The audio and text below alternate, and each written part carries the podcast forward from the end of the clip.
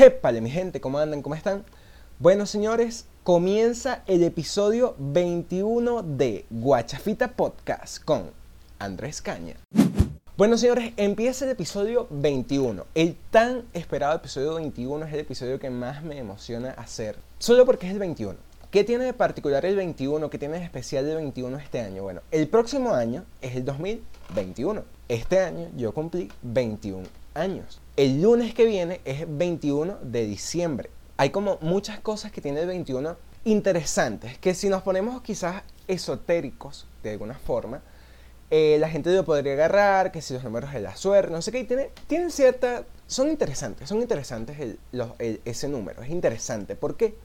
Porque está formado, por, es el producto, mejor dicho, matemáticamente hablando, es el producto de los números primos 3 y 7 que la gente normalmente asocia con eh, la suerte, con días buenos, etc. El número 7, además, tiene algo muy particular y es que es el primer número primo que no tiene un criterio de divisibilidad que todos conozcamos. Por ejemplo, el criterio de divisibilidad entre 2, es decir, un número yo lo puedo dividir entre 2 cuando termina en cualquier número par. El criterio de divisibilidad de 3 es que la suma de todos sus dígitos sea un múltiplo de 3.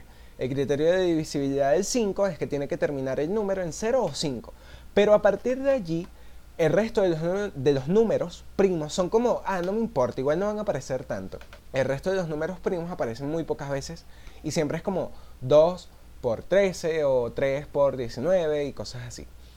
Y normalmente son productos de números primos el resto de los números, o números pares.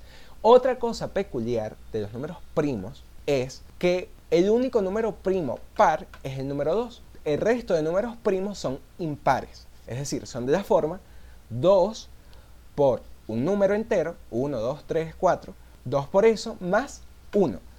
Y algo muy curioso es que el número 7 es 2 por 3 más 1. Es decir, el 7 también tiene el 3 adentro de cierta manera.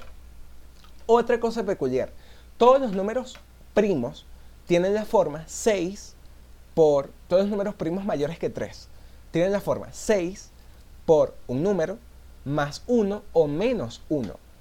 El 7 es el primer número primo que tiene esa forma. 6 por 1 más 1. Entonces es como bastante curioso. Y vean algo, el 6 es 2 por 3. Entonces, hmm, tiene, su, tiene su cosa interesante este par de números. Además, la suma de 3 más 7 da 10, que es... No es un número de la suerte, o quizás la gente no lo relaciona tanto con la suerte, pero es el número que utiliza normalmente el capitán de los equipos de fútbol. Es el número que tiene Messi. Normalmente los capitanes de los equipos de fútbol mundial llevan el número 10. Bueno, por lo menos eso, eso era lo que yo notaba cuando estaba chiquito y veía más el fútbol. Pero sí, el número 10 está como muy relacionado a esa persona que es bueno jugando fútbol. Y bueno, el 21 pues tiene al par de números, pero ahora multiplicándose. ¿Qué más tiene el 21 de especial? Bueno, la fecha 21 de junio y 21 de diciembre está relacionada con un evento astronómico que se llama solsticio. Los solsticios son los momentos del año en donde el sol aparenta estar más tiempo en el cielo. El solsticio de verano es el día más largo, entre comillas. ¿Por qué? Porque es el momento, es el día en el que el Sol tiene su inclinación máxima en el cielo. El solsticio de invierno es todo lo contrario, es el día que dura menos porque el Sol tiene su inclinación más baja en el cielo. Vean algo, no, o sea, no se celebra el solsticio de verano en todo el mundo por igual. El solsticio de verano en el hemisferio norte es el, 20, el 20-21 de junio y el solsticio de verano en el hemisferio sur es el 21, entre el 21 y el 22 de diciembre. Y viceversa, el solsticio de invierno en el hemisferio norte es el día del solsticio de verano en el hemisferio sur y así con, el otro. Entonces, tiene algo bastante curioso. Y, eh, no sé, para mí el 21 es una fecha como muy, muy especial. Creo que es una buena fecha para cualquier cosa. Tú el 21 te puedes casar, de cualquier mes, te puedes casar. ¿Por qué? ya pasó la primera quincena, tienes para pagar cosas, la gente tiene para pagar cosas, viene la próxima quincena a siete días, o sea, siete días antes fue la primera quincena, siete días después viene la próxima. Y es como, wow, o sea, puedes como planear muchas cosas, no estás pelando totalmente y ya es, como ya, ya está cerca, ya está cerca, o sea, te puedes casar, puedes pedir ser novio, puedes planear una salida, cualquier cosa se está acabando el mes, la gente está como, coño, por fin, no sé qué, saca el mes, un próximo mes y vaina. Perfecto, o sea, el 21 es como un número, una fecha como para hacer todo. O sea, puedes empezar un nuevo trabajo porque aunque tienes que esperar hasta la quincena del 15 para cobrar, quizás, puedes ver esos 7 días cómo funciona la empresa, cómo se ven las personas cuando les pagan, cómo pagan, si pagan retrasados, si pagan bien, si pagan antes, como, marico, es un día perfecto, es un día perfecto. O sea, el 21, 10 de 10. A diferencia del 12, por ejemplo, que también es 2 y 1. El 12 no es un producto de números primos, el 12 es un producto de 3 por 4. El 4 no es un número primo, es un número compuesto. Pero el 21 es un número primo. Y además, la suma de sus dígitos, 2 más 1, da uno de los números primos que está dentro de, el, de su mismo de su misma creación, por decirlo de alguna forma. Y no sé, es como muy lindo. Creo que de verdad es como muy desvalorizado el 21. Mucha gente quiere el 3, mucha gente quiere el 7, pero es como que nadie quiere el 21. Y es como, ¿por qué? Si es un número lindo. De verdad. Y bueno, para ponerle otro toque especial el 21, ya hablé por qué me gusta tanto. Ahora voy a hablar de algo especial. Vean, el 12 de diciembre, el sábado, mis papás celebraron sus 22 años de matrimonio, renovaron sus votos matrimoniales. Como les dije, no es, o sea, el 12 sí es un número lindo, pero no es así como el 21. Sin embargo, esa fecha, 12 de diciembre, 12-12, tiene algo muy, muy particular para mí. Porque como les dije, mis papás eh, se casaron ese día, tienen 22 años juntos, un año más que yo, o sea, yo nací el siguiente año, en octubre del siguiente año, y es arrecho, o sea, yo no sé si ustedes se han sentado a pensar en, verga, qué arrecho sería tener una relación tan larga. Creo que es un reto, o sea, definitivamente tener una relación es un reto. Es un reto porque es un reto de resistencia, es un reto de, mierda, es entregar todo a la persona, es darle todo a la persona. No en el sentido literal de todo, sino como es entregarte completamente a esa persona y que esa persona obviamente se entrega a ti completamente. Creo que el amor es eso, o sea, es como, no es unilateral, es bilateral. El amor siempre necesita de dos. O sea, tú no puedes amar solo, o sea, tú puedes amar a alguien, pero amor, amor, una relación amistosa, de novios, de esposos, se basa en algo bilateral. O sea, es amor de los dos lados. Además, algo que escribí por esta misma cosa, por, el aniversario de mis papás, o sea, algo que me inspiró fue como, el amor no es el fin, o sea, no es como, no es un fin, o sea, no es como que conseguí el amor y ya. No, no, el amor es más arrecho que eso, o sea, el amor es un camino, el amor se transita, al amor no se llega, tú no llegas al amor, tú de repente puedes llegar a la felicidad, tú de repente puedes llegar al éxito, que tampoco, o sea, siento que todas estas cosas son caminos, Tú recorres el camino del éxito, tú recorres el camino de la felicidad, pero sobre todo recorres el camino del amor. O sea, es una manera de vivir. Tú no puedes vivir, o sea, es como, Marico, una persona que ama realmente, ama de muchas maneras. Ama a sus amigos, ama a sus mascotas, ama a su esposa, a su esposa, a su pareja, eh, ama lo que hace, disfruta lo que hace. O sea, siento que el amor es el camino en donde están todos los caminos. O sea, una persona que ama, realmente que ama, es feliz. A pesar de que lo traten mal, a pesar de que le vaya mal en ese camino, por verlo de alguna forma, esa persona es feliz porque sabe que está entregando todo lo que puede dar. Y algo que siento que mucha gente está como, ver, no sé qué, pero es que para que yo voy a querer una persona si cual me va a fallar. Marico, no deberías sentirte mal tú. Porque al final tú lo diste todo. Al final tú quisiste de verdad. Y la otra persona fue la que de cierta manera falló. O sea, no nos podemos arrepentir, verga, esta persona me, me, me, me engañó o me hizo mal. Y es como, no, marico. O sea, la que tiene que estar avergonzada es la otra persona. Tú tienes que estar feliz Porque, Marico, tú fuiste fiel, porque tú fuiste constante en tu amor, Marico. Y creo que es eso.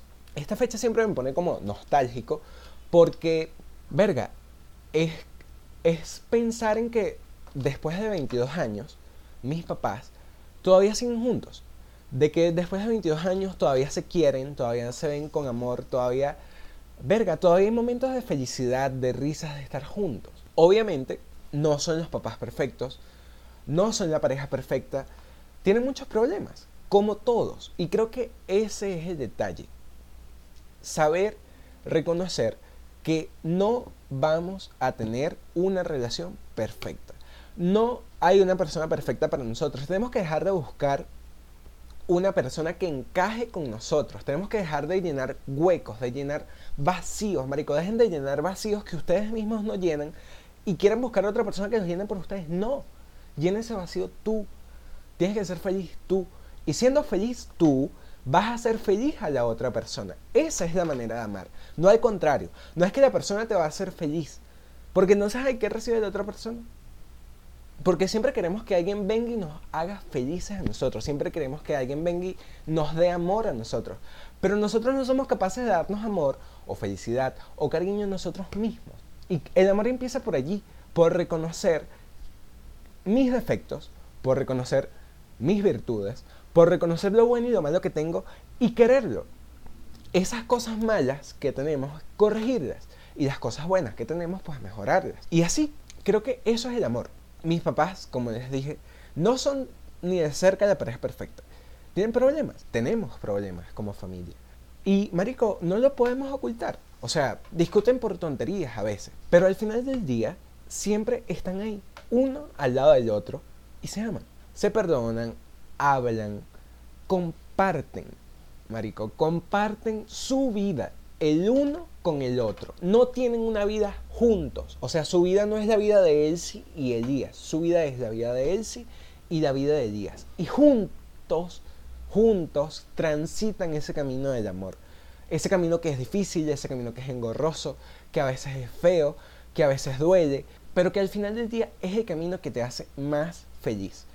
Ustedes quieren ver una persona que no es feliz o una persona que no ama. Una persona que no es capaz de amar es una persona que es infeliz. Una persona que siempre vive como fastidiado de todo el mundo, que odia su trabajo, que odia a la gente que, que, tiene a su alrededor. Es una persona infeliz. Es una persona que nunca, nunca, nunca, nunca va a ser capaz de ver ni siquiera sus propias virtudes. Es una persona que siempre piensa en sus defectos, que piensa en los defectos de los demás, que las cosas podrían estar mejor, que, eh, que todo es un problema, que las deudas, que el país. Y es como, marico, pero detente un momento, date un cariño, quiérete un poquito. Y el amor, como siempre digo, el amor comienza desde nosotros. No podemos dar aquello que nosotros mismos no nos damos a nosotros. No podemos recibir lo que nosotros no damos. No podemos esperar que llegue del cielo una persona y diga, mira, aquí está. Soy yo la persona que estaba buscando. No. No busquen el amor. El amor lo consiguen. En ese camino del amor hay muchas personas. Hay muchas parejas, hay muchas personas solas. Hay personas que no necesitan una pareja para amar. Hay personas que aman a sus amigos, que aman a su perrito y son así felices. ¿okay? Hay personas que simplemente son felices solas y aman estar solos. Y eso está completamente bien. Siempre y cuando no jodas, todo está bien. Y siempre y cuando ames, todo está bien. Créanme que de verdad, si hay algo que aprendí en estos 21 años que llevo de vida, es que, marico, no hay mejor manera de vivir que amando. Amar a tus amigos, amar lo que haces, amar a tus papás, a tu hermano, a tu perrito, a todos, ¿ok? Buenos y malos. Obviamente va a haber gente que te cae mal, pero tiene que quedar ahí en me cae mal. Más nada. Tienes que amar a la persona. Es como, ok, me cae mal, me alejo y ya. Y eso es otra cosa. Tenemos que aprender a querer bien. Y querer bien también empieza a quererse bien por uno mismo. Si la persona no te hace bien, ¿qué haces ahí? Si la persona no te hace bien, sal de ahí. ¿Qué esperas? ¿Qué buscas tú en una relación donde tú no te sientes bien? No es que él va a cambiar, no es que ella va a cambiar, no es que eso fue solo por un momento. Las cosas no son solo por un momento las cosas son como tienen que ser. Las personas cambian, sí. ¿Las personas se les puede dar otra oportunidad? Sí. Pero, Marico, dale un tiempo. Enséñale a la persona que no puede repetir eso que te hizo. Enséñale a la persona que eso que hizo está mal. Que tú estás buscando otra cosa. Y ojo, pelado con esto. Si tienes un novio, una novia, si tienes un peor es nada, y te sientes mejor estando con tus amigos que con esa persona, hermano, ahí no es. Si tú eres más feliz con tus amigos que con tu pareja, hermano, ahí no es. Si tú no puedes juntar a tu pareja con tus amigos, os pelado. Si tu pareja está dispuesta a estar con tus amigos, ahí es. Pero si tus amigos no están dispuestos a estar con tu pareja, mejor búscate otros amigos. Siempre hay que escuchar. Hay que escuchar a los amigos, hay que escuchar a la pareja, pero también hay que escucharse a uno mismo. Y saber reconocer las cosas que uno quiere, las cosas que uno no quiere y las que definitivamente nunca aceptaría. Y ahí, justamente ahí, es donde comienza el amor. Saber reconocer lo que quiero, lo que me gusta, lo que no me gusta y lo que nunca aceptaría. Y eso. Y eso es lo que yo veo en mis papás. Eso es lo que yo he aprendido con ellos. A querer, amar, a soportar los defectos del otro, pero sobre todo a crecer juntos. Crecer juntos como amigos, crecer juntos como pareja, crecer juntos como esposos. Marico, si el amor no te ayuda a crecer, si el amor te deja en el mismo sitio donde estabas al principio, no es amor. El amor es para crecer. Y nada, quiéranse mucho. Así acabó el episodio 21. Creo que va a ser más corto de lo que pensaba. Pero nada, fue muy especial para mí. Espero que les haya gustado. Nos oímos el viernes. Recuerden seguirme en todas mis redes sociales y chau.